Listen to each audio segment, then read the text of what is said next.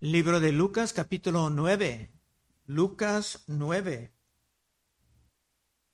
Vimos en el principio de este capítulo que Cristo ya estaba confiando más y más en sus discípulos para llevar a cabo el ministerio.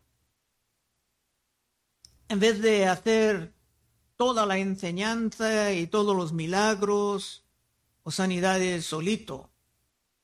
Regresando al capítulo 1, porque será importante para hoy, habiendo reunido a sus doce discípulos, les dio poder y autoridad sobre todos los demonios y para sanar enfermedades, y los envió a predicar el reino de Dios y a sanar a los enfermos. Pero en muchos sentidos, como veremos hoy, estos discípulos faltaban la madurez. Y por esto en el resto del capítulo que estudiaremos ahora, el Señor hará lo necesario para hacer sus discípulos más productivos. 28. Aconteció como ocho días después de estas palabras, que tomó a Pedro, a Juan y a Jacobo y subió al monte a orar. Se van a orar, pero otro gran evento va a ocurrir también. Es que Cristo ya estaba revelando la manera en que se iba a morir. Y esto muy pronto. Y los hermanos estaban tratando de escuchar, pero no pudieron aceptar esto. Es que ellos han caído bajo la influencia de los falsos conceptos del Mesías, de que se aplastaría el dominio de los romanos en poco tiempo, y que se levantaría un gran imperio, algo como el reino glorioso de Salomón. Pero mucho sufrimiento y muchos siglos de lucha eran realmente en el futuro de la iglesia. Y para ver que la muerte de Jesús no era el fin del movimiento y que habría una gran misión de llevar a cabo, aún con Jesús partido a su Padre, algo grande iba a pasar. Aquí, 29. Entre tanto que oraba, la apariencia de su rostro se hizo otra, y su vestido blanco y resplandeciente Cristo por un rato iba a mostrar su gloria con uno de los santos famosos del pasado, 30. Y aquí dos varones que hablaban con él, los cuales eran Moisés y Elías, quienes aparecieron rodeados de gloria y hablaban de su partida, la partida de Jesús que iba Jesús a cumplir en Jerusalén. Es que los discípulos para vivir como los productivos en el reino tenían que ver y experimentar que aparte del mundo material, hay una realidad espiritual donde los que han fallecido aún existan y aún forman parte de lo que nosotros estamos haciendo ya en el reino. Y es interesante quiénes fueron los que hablaban con el Señor. Moisés, en la mente judía, representaba lo más glorioso de la ley de Dios. Y hay algo misterioso en la muerte de Moisés. Judas 9, libro antes de Apocalipsis, versículo 9 dice, pero cuando el arcángel Miguel contendía con el diablo, disputando con él por el cuerpo de Moisés, no se atrevió a proferir juicio de maldición contra él, sino que dijo, el Señor te reprenda. Hubo una lucha entre el ángel Miguel y el diablo. Es que el diablo deseaba hacer algo perverso con el cuerpo de Moisés. Y realmente no tenemos muchos detalles sobre esto, pero dice en Deuteronomio 34, 5, y murió ahí Moisés, siervo de Jehová, en la tierra de Moab, conforme el dicho de Jehová, y lo enterró en el valle, en la tierra de Moab, enfrente de Bet Peor, y ninguno conoce el lugar de su sepultura hasta hoy.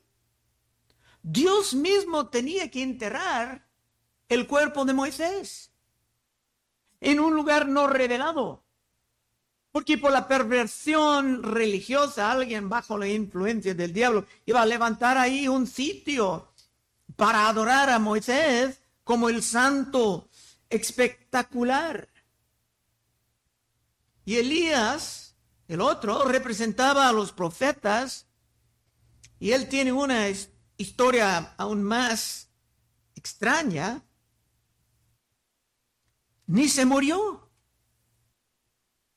sino que Dios lo llevaba como se llevaba a Enoch muy temprano en el libro de Génesis pero estamos estudiando el tiempo de Elías en los viernes, y si quieres ver todo lo que pasaba, estás invitado. Dicen Segundo Reyes 2.11, que vamos a alcanzar en poco tiempo, aconteció que yendo ellos hablando, esos Eliseo y Elías, he aquí un carro de fuego con caballos de fuego, apartar a los dos, y Elías subió en el cielo en un torbellino. Ni se murió pero si quieres entender más sobre esto, tendrás que venir en los viernes o por lo menos escuchar los mensajes en el Internet. 30. Y aquí dos varones hablaban con él, los cuales eran Moisés y Elías, quienes aparecieron rodeados de gloria y hablaban de su partida que iba Jesús a cumplir en Jerusalén. Y Pedro y los que estaban con él estaban rendidos de sueño, mas permaneciendo despiertos vieron la gloria de Jesús y a los dos varones que estaban con él. El punto es que para no estar muy desanimados por la muerte de Cristo, los discípulos tenían que ver que la muerte de su Señor no era el fin, sino que era el plan desde el principio. Y así se pudieran mantenerse productivos, avanzando el reino aun cuando Jesús era físicamente ausente. 33. Y sucedió que apartándose ellos de él, Pedro dijo a Jesús, Maestro, bueno es para nosotros que estemos aquí y hagamos tres enramadas, una para ti, una para Moisés y una para Elías, no sabiendo lo que decía.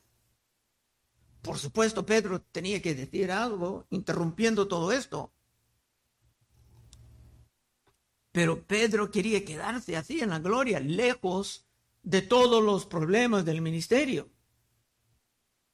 34. Mientras él decía esto, vino una nube que los cubrió y tuvieron temor al entrar en la nube.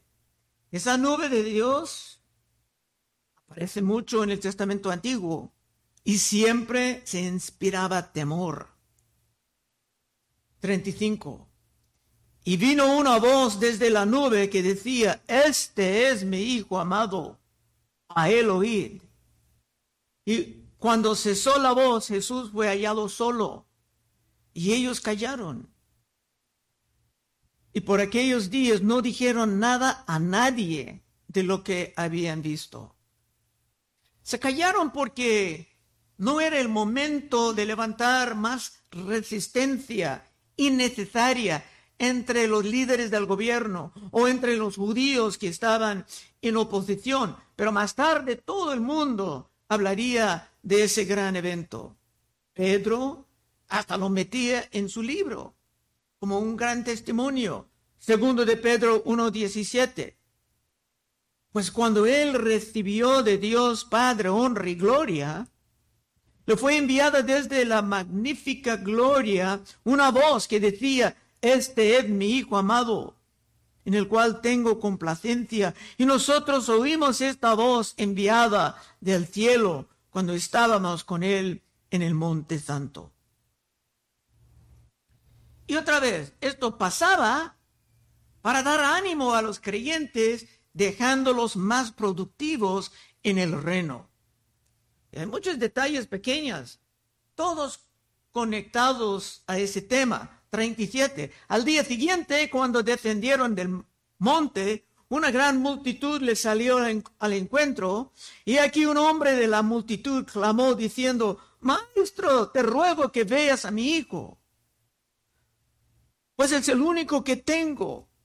Y sucede que un espíritu le toma y de repente da voces.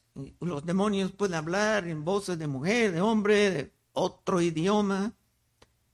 Y le sacude con violencia y le haces echar espuma y estropeándole a duras penas se aparta de él.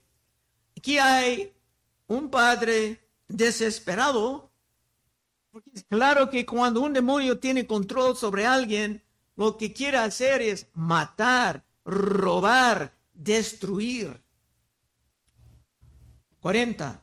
Y rogué a tus discípulos que le echasen fuera y no pudieron. Como todo lo que pasa en esta parte del capítulo, tenemos esto aquí para ayudarnos a estar más productivos. Como los discípulos aquí, es natural chocar con obstáculos por nuestra falta de madurez. Y tenemos que preguntar, ¿por qué los discípulos no pudieron echar fuera ese demonio. 41. Respondiendo Jesús dijo, oh generación incrédula y perversa, ¿hasta cuándo he de estar con vosotros? Y os he de soportar, trae acá a tu hijo. Parece que Cristo estaba un poco frustrado con sus seguidores aquí. Y es posible que Cristo puede a veces estar frustrado contigo y conmigo por razones semejantes. Antes que nada, para entender esto, tenemos que recordar el verso primero de este capítulo que abrimos abriendo. 9.1. Habiendo reunido sus doce discípulos, les dio poder y sobre autoridad sobre alguno de los demonios. No, sobre todos los demonios, para sanar y para sanar enfermedad. Es que ya tenían el poder. Ese padre sabía, estos apóstoles tienen el poder. Lo han visto. Tenía autoridad sobre toda forma de demonio. Así que, ¿cuál era el problema? Para entenderlo mejor tenemos que ir a otro evangelio. En Mateo 17, 19 dice, viendo entonces los discípulos a Jesús aparte, dijeron, ¿por qué nosotros no pudimos echarlo fuera?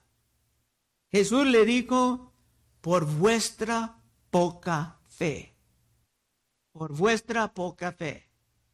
Porque de cierto os digo que si tuvieses fe como un grano de mostaza, diréis a este monte, pásate de aquí allá, y se pasará y nada os será imposible. Los discípulos ya tenían la autoridad. Cristo dio con su palabra. Pero en este caso creyeron que era demasiado fuerte el demonio. Y por esto Cristo los reprendía. Pensaban como muchos de nosotros, no puedo ay, no puedo. En vez de decir, todo lo puedo en Cristo que me fortalece. Y la pregunta es si tú y yo también estamos respondiendo a la palabra de Dios con esa forma de poca fe, causando la misma frustración en nuestro Señor. Versículo 42. Mientras se acercaba el muchacho, el demonio le derribó y le sacudió con violencia pero Jesús reprendió al espíritu inmundo y sanó al muchacho y se lo devolvió a su padre. El demonio infligía un poco más violencia, porque su objetivo siempre es dañar o destruir. Y por esto es sabio quedarte lejos del pecado y hasta quedarte lejos de las tentaciones. Amén. 43.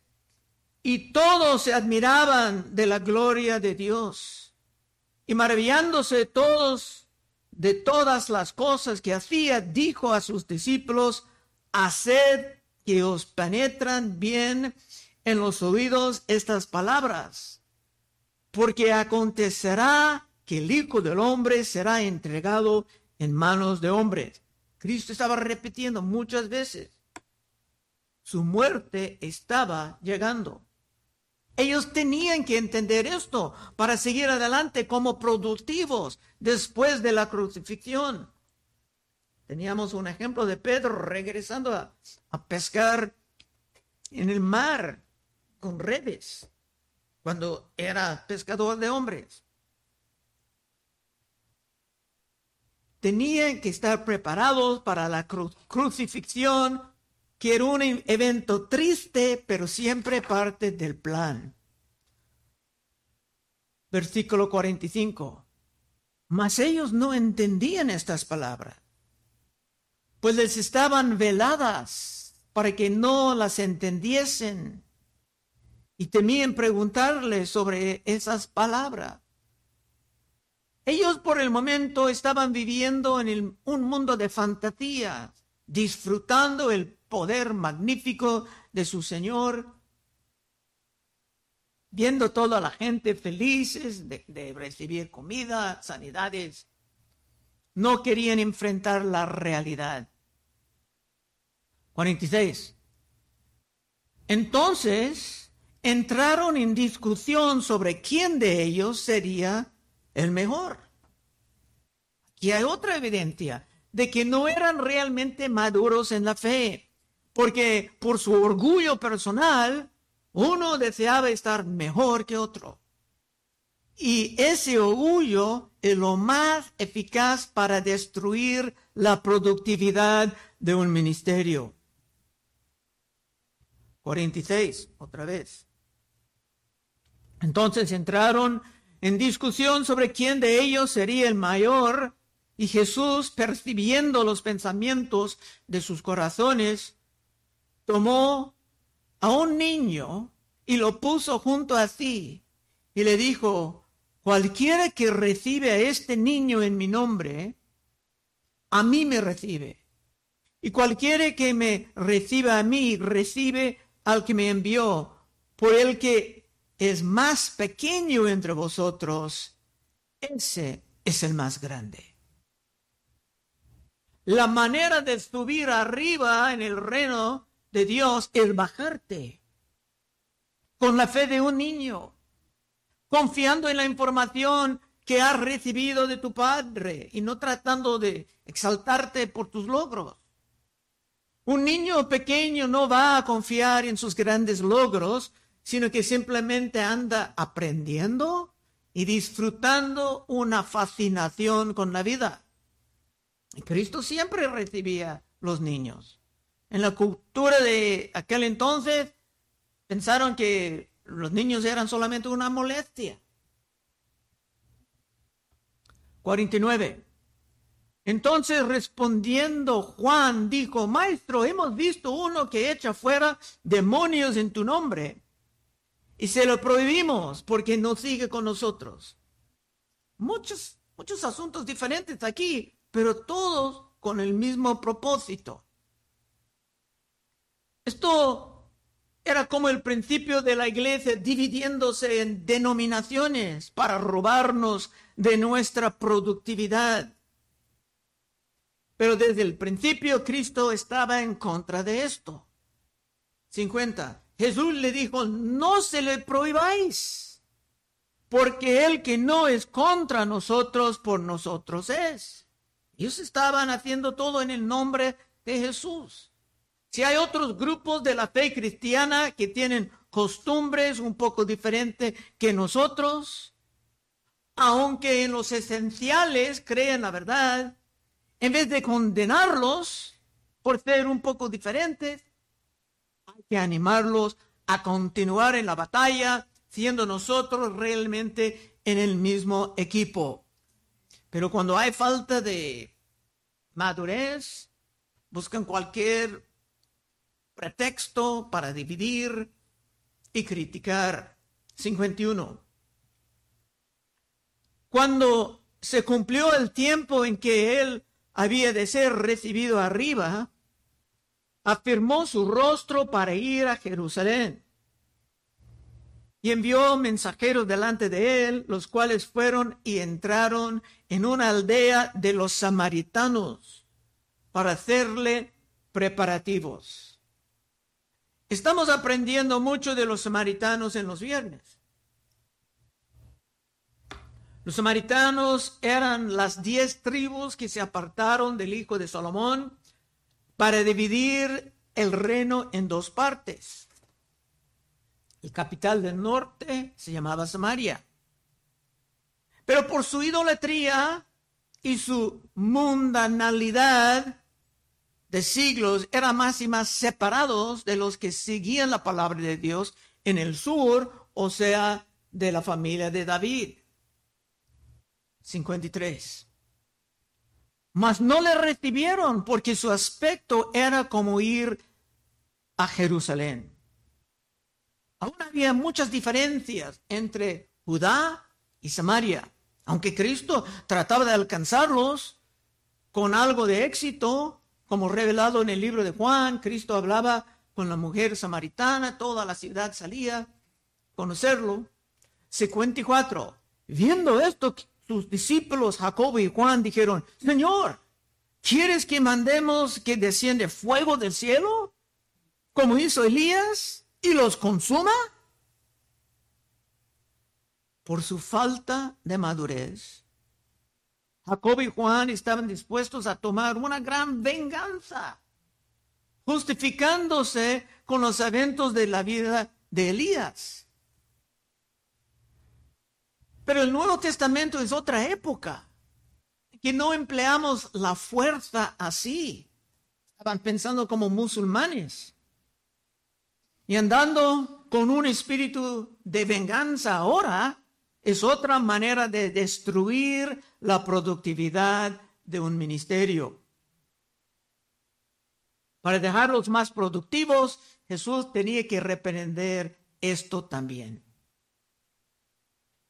Entonces, volviéndose él, le reprendió diciendo, vosotros no sabéis de qué espíritu sois porque el Hijo del Hombre no ha venido para perder las almas de los hombres, sino para salvarlas.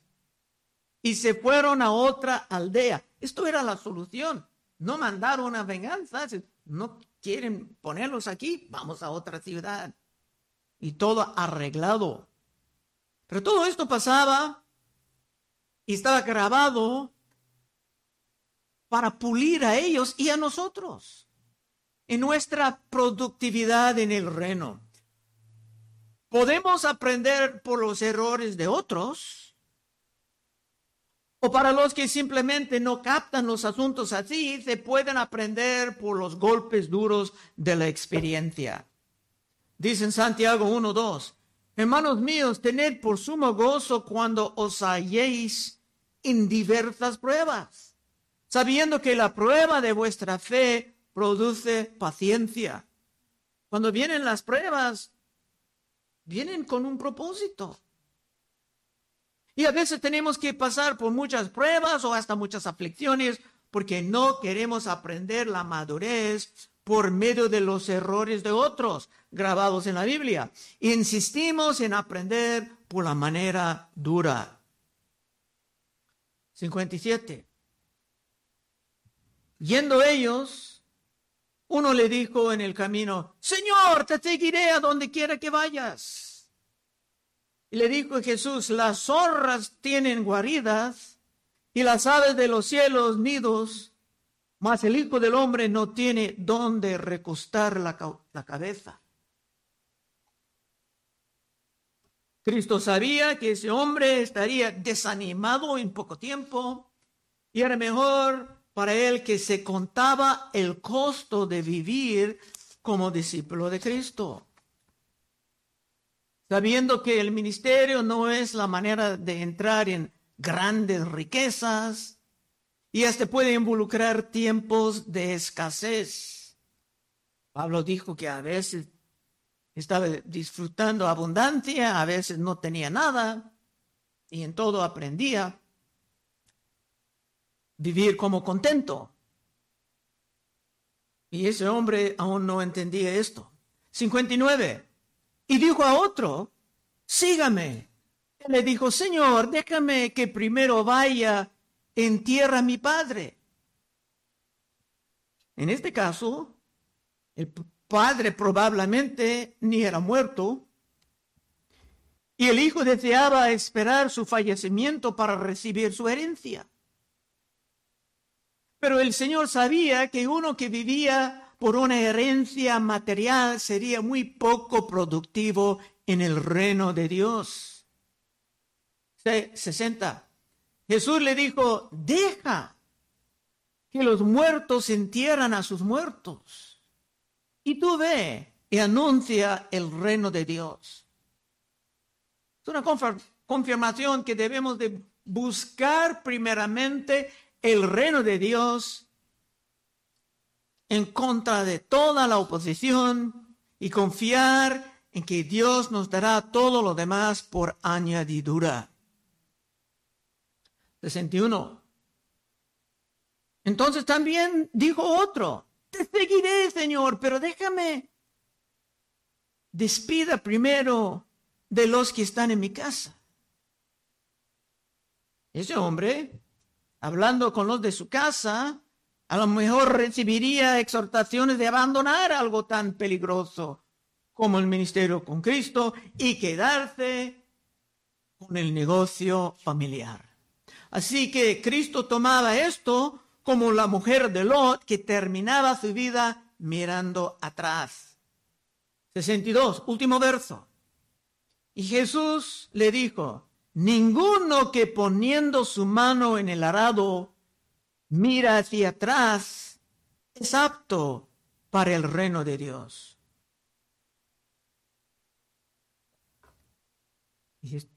En fin, los que van a entrar solamente para faltar en la productividad deben de, deben de quedarse más bien afuera, según la enseñanza de Cristo.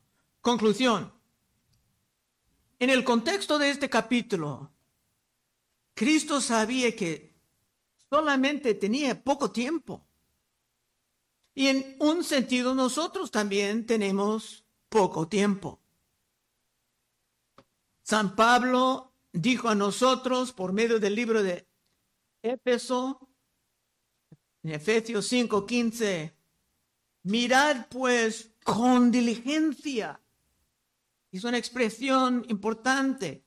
Mirad pues con diligencia cómo andéis, no como necios, sino como sabios, aprovechando bien el tiempo, porque los días son malos. Pero siempre habrá muchos que no tomen en serio el reino de Cristo. Y esto será muy evidente porque ellos siempre, siempre tendrán un montón de asuntos más importantes que el reino de Dios. En fin, no serán productivos. Y tengo que preguntar, ¿cómo está contigo? ¿Vas a vivir como uno de estos que siempre andan como los que no son productivos en los asuntos de Cristo? Si deseas el opuesto, que tu vida cuenta al fin de cuentas, en los asuntos del Señor, entonces puedes pasar al frente en unos momentos y oraremos contigo.